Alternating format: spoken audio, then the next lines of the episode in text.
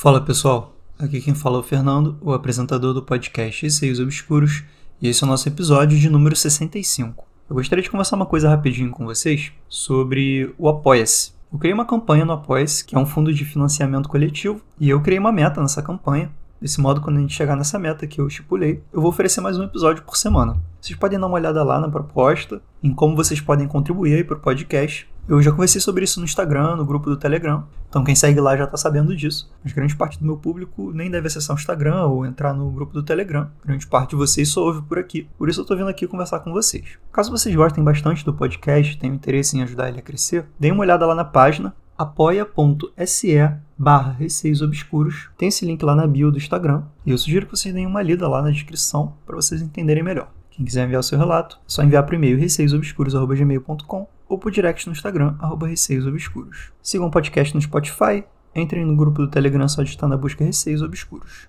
E agora vamos para o episódio. História de número 1. Sonhos premonitórios. Foi enviado por uma pessoa anônima. Olá, Fernando, tudo bem? Faz alguns meses desde meu último relato. Peço desculpas pela demora, mas diversas coisas aconteceram comigo nesse tempo. Irei contar algumas delas nos meus relatos a seguir. Em meu último relato, encerrei falando que já tive sonhos premonitórios. Na minha infância, eu sonhava com situações cotidianas. Sonhava com algumas situações e as mesmas aconteciam exatamente como em meus sonhos. Mas nunca dei muita importância, pois eram situações corriqueiras e pouco impactantes. Porém, teve uma vez que meu sonho fugiu a essa regra. Eu devia ter uns 5 anos no máximo, estava sonhando que eu ia visitar a minha bisa. Ela já era bem idosa e doente. Chegando em sua casa, eu a procurava em todos os cantos, mas ela não estava em lugar nenhum. Daí eu fui até a sala e perguntei para minha avó e meus tios: Cadê a bisa? E eles responderam: Não se preocupe com ela, ela está bem. Agora ela descansou. E após ouvir essa frase, eu acordo com um barulho do telefone. Era minha avó ligando para avisar que minha bisa acabara de falecer. Somente fui voltar a ter sonhos premonitórios de adulto, no final de 2020 sonhei que eu e uma tia minha, tia esta que já faleceu, estávamos carregando dois corpos. Eu não podia ver de quem eram os corpos, pois os mesmos estavam embrulhados em plástico preto. Alguns meses após esse sonho, sonhei que um tio meu encontrava com a esposa, que por um acaso é minha falecida tia, que arrastava corpos comigo no sonho. Algumas semanas após esse sonho, meu tio descobriu diversos tumores na cabeça. Operou, ficou em coma alguns meses e depois faleceu. Semanas após o falecimento desse tio, sonhei que um primo meu me visitava, e este estava arrasado, profundamente triste. Eu tentei descobrir o motivo, mas não consegui. E bem, uma semana após esse sonho, o irmão desse meu primo contraiu Covid, e após umas três semanas de batalha, ele faleceu. E o primo com o qual sonhei se encontra inconsolável até hoje, cerca de quatro meses após o falecimento do seu irmão. Bem, acredito que eu descobri quem eram os dois corpos que eu levava no primeiro sonho que eu tive. Esse tipo de sonho me assusta muito, fico apreensivo sempre que sonho com alguém que amo. Enfim, desculpe pelo longo relato. Lhe enviarei outro em breve. Continue com um bom trabalho. Abraços. Olha, muito obrigado por enviar esse outro relato para mim. Sonhos premonitórios, em sua maioria, eu considero coincidências, né? Porque às vezes a gente sonha com uma pessoa que de repente até já é velhinha e essa pessoa vem a falecer. Então, na maioria das vezes, acaba sendo uma coincidência, não é o seu caso, pelo visto. Diversas pessoas com quem você sonhou morreram e acreditando totalmente ou não em sonhos premonitórios, eu também, no seu lugar, ficaria com muito medo de sonhar com mais qualquer pessoa da minha família, né? Tendo em vista que cada vez que você sonha, alguém morre. Então vamos torcer muito para você não sonhar com mais ninguém, porque deve ser muito traumatizante, né? Toda vez que você sonha com alguém, essa pessoa vir a falecer. Deve ter até aquele sentimento de tomara que eu não sonhe com nada nem com ninguém. E agora vamos para a história de número 2. São dois relatos enviados pela Ingrid por e-mail. Olá, Fernando. Me chamo Ingrid e gostaria de começar dizendo que seu podcast é incrível. Parabéns pelo seu trabalho. Depois de ouvir quase todos os episódios, resolvi enviar alguns relatos. O primeiro relato é da minha mãe. Relato 1. O Homem Esguio. Quando minha mãe tinha 8 anos, ela morava em Cataguases, interior de Minas Gerais. Na época, não tinha energia elétrica na casa dela e nem na casa dos vizinhos, e todo mundo só usava velas ou lamparinas. Lá da casa dela tinha um campo e bastante mato e árvores em volta, tipo uma florestinha. Na casa dela morava ela, minha avó, meu tio e minha tia. Avó trabalhava todos os dias em restaurante, bem afastado de casa, e ela sempre chegava por volta das 4 horas da manhã. Minha mãe e meus tios ficavam acordados até tarde da noite, esperando a minha avó chegar, porque eles tinham muito medo. Toda vez que minha avó chegava em casa, ela mexia na maçaneta da porta da frente, mas só dava para entrar pela porta lateral.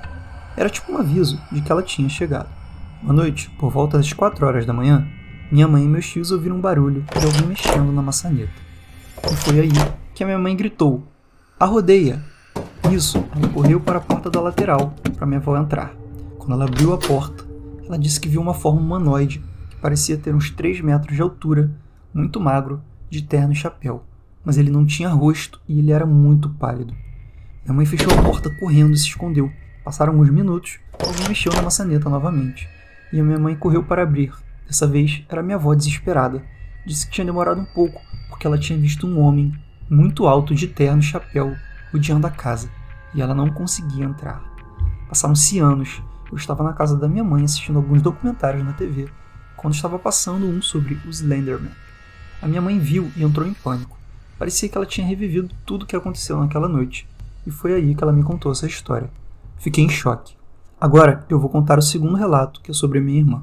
Relato número 2: A boneca agressiva. Pois bem, eu sempre tive muito medo de bonecas e animais de pelúcia, mas quando tinha 9 anos, eu resolvi pedir uma boneca de Natal para minha mãe. A boneca que eu queria era a amiguinha da estrela. Era aquelas bonecas que andavam e tinha quase o meu tamanho. Ganhei a tal boneca. Fiquei feliz por uns dois dias, depois comecei a me sentir muito mal toda vez que eu brincava com a tal boneca. E a minha irmã ficava doida para brincar também, e eu não deixava.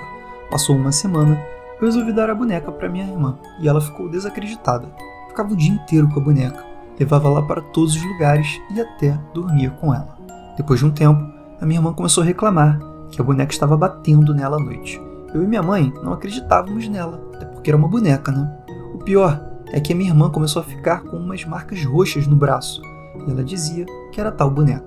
Minha irmã começou a deixar a boneca mais de lado, relatando que estava com medo da boneca, e dizia também que a boneca falava com ela à noite. Ela chegou a dizer que a boneca ficava falando para ela matar a nossa família, entre outras coisas absurdas. Enfim, minha mãe resolveu dar a boneca para uma amiga da minha irmã. A minha mãe não acreditava nas coisas que minha irmã dizia, e ela só queria dar a boneca porque minha irmã não deixava minha mãe dormir. A amiga da minha irmã pegou a boneca e levou para casa toda feliz. Óbvio que ela não sabia de nada sobre a boneca. Mas não passaram nem dois dias e a mãe da amiga da minha irmã ligou dizendo que era para buscar a boneca, porque senão ela queimaria ela todinha. Minha mãe perguntou por que disso tudo. Ela disse que a amiga da minha irmã estava toda roxa e apavorada, dizendo que a boneca batia nela à noite. Obrigada por ler os meus relatos, e se gostar, eu posso enviar mais. Ingrid, muito obrigado por enviar esses dois relatos. Um beijo para você. Quando eu tava lendo o relato do Homem Rio, né, de número 1, eu achei que era realmente o Slenderman, porque pela sua descrição ali, até mesmo antes de ler o final do relato, né, que você faz essa relação, eu já pensei no Slenderman, que você descreveu é bem característico dele, né. Sua mãe era muito nova, ela tinha 8 anos, e às 4 horas da manhã, eu acho que o nosso imaginário acaba florescendo um pouco, né, ainda mais quando é uma criança. Contudo, sempre tem esse mais, né.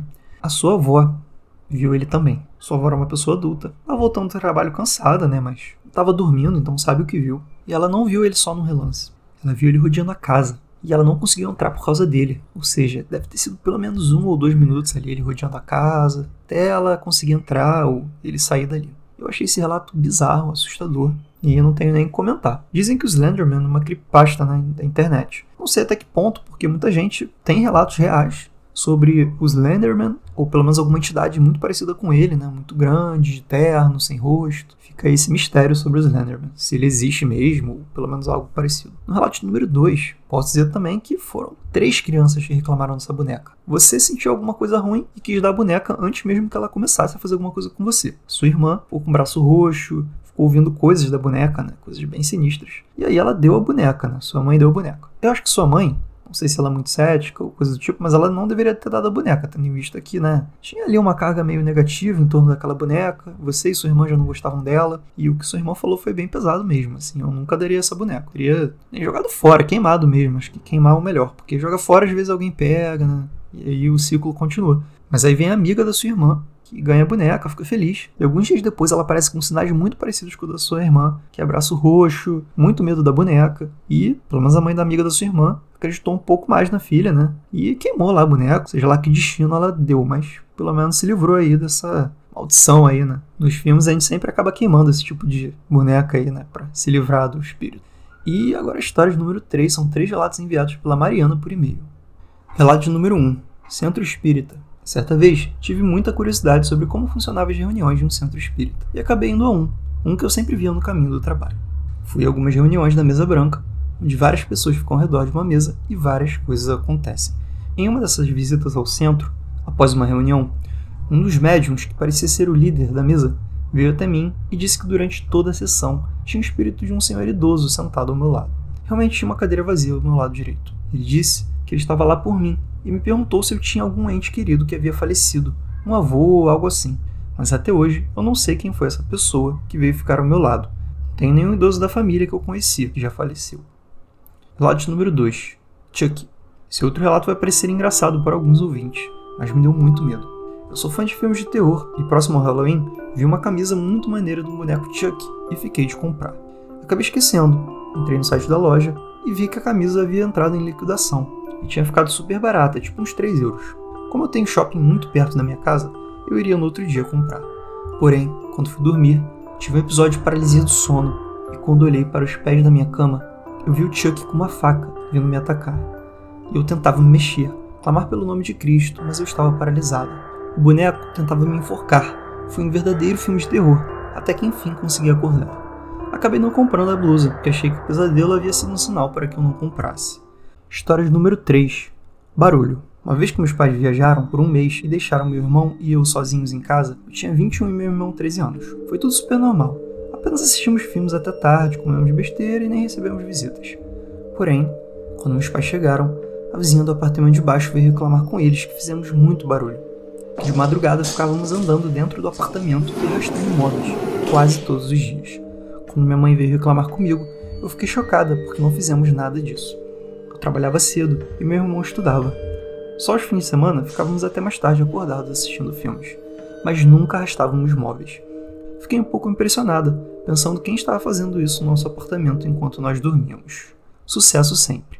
Mariana, muito obrigado por esses três relatos. Um beijo para você. E vou comentar aqui sobre cada um deles rapidamente, até por serem relatos bem curtinhos. Eu acho que esse primeiro relato do centro espírita é uma situação bem comum, né? Você vai no centro espírita, né? Existem muitas pessoas com a sensibilidade forte que recebem mensagem de pessoas mortas, né? E nós, que talvez não tenhamos essa sensibilidade tão aflorada, ficamos muito surpresos com esse tipo de situação, né? Que para eles é comum. Simplesmente alguém veio e queria comentar alguma coisa com você, ou mesmo te confundiu, né? Com outra pessoa. Já no relato número 2, do Chuck, eu sempre digo aqui que paralisia do sono é uma situação que dá muito medo. Não necessariamente está relacionada a algo paranormal, Contudo, tem situações em que na paralisia do sono você alucina, vê coisas, mas acredito que essa situação aí sua foi um pouco mais séria, né? A ponto de você sentir que ele estava te enforcando. O Chuck semeou durante os anos 90 terror em muitas crianças, né? Que assistiam o filme. Até hoje a aparência dele ali, né? Quando ele sai da fábrica todo ferrado no primeiro filme, é bem assustadora. Se a gente vê, é um filme bobo, né? Mas isso fica na cabeça. É um trauma de infância quase. Acho que você fez bem em não comprar blusa, porque você já estava impressionada com essa paralisia do sono que você teve, né? Já na história de número 3, eu ia até te perguntar se você não tinha outro vizinho que talvez pudesse estar fazendo esse barulho. Porque às vezes esse barulho vinha de outro andar, né? Mas como era muito alto, parecia que vinha do seu, que era logo acima da sua vizinha. Mas é de se estranhar essa situação. A não ser que sua vizinha fosse aquelas pessoas exageradas, qualquer barulhinho ela ah, faz um drama. Tem alguma chance de ter sido alguma coisa sobrenatural mesmo ali que se manifestava Gente, esse foi o episódio de hoje. Não se esqueçam de dar uma olhada lá no apoia.se barra Receios Obscuros. Tem esse link lá na bio do Instagram. Vejam a proposta, ajudem o podcast a crescer, porque é muito importante. Atualmente, para mim, é bem difícil ter esse tempinho assim, né, de gravar o episódio, editar ele, postar ele. Então, assim, quando você apoia o podcast, você está ajudando ele a crescer. E como eu falei, assim que a meta é alcançada, eu consigo produzir mais episódios para vocês e com mais qualidade. Não se esqueçam de enviar os seus relatos por e-mail receiosobscuros.gmail.com ou por direct no Instagram, arroba Receios Obscuros. Sigam o podcast no Spotify e entrem no grupo do Telegram. É só digitar na busca Receios Obscuros. Um beijo a todos e até o próximo episódio.